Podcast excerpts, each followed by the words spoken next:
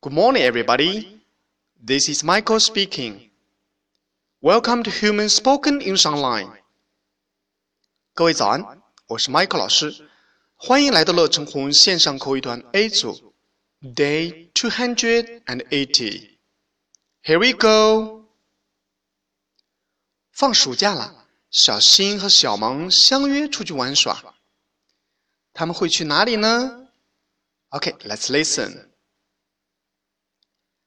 Let's go to the water park. Good idea. OK，小新说的是 Let's go to the water park.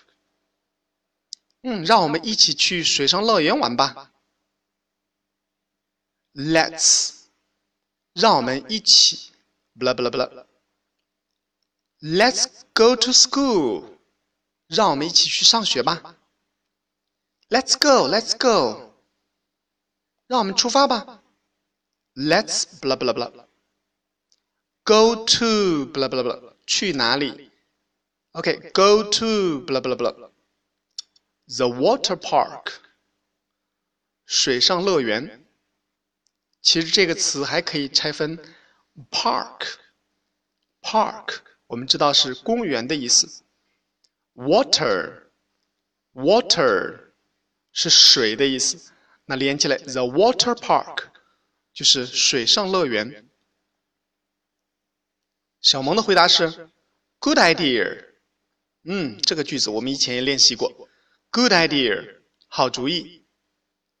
OK，完整来一遍，Let's go to the water park。Good idea。嗯，我还是建议我们的小伙伴们。如果出去玩耍的话，特别是水上乐园呢，哎，这些有水嗯的地方，我们的家长最好是陪伴着我们的小伙伴一起去，这样子才安全才快乐。That's a good idea. That's all for today. See you next time.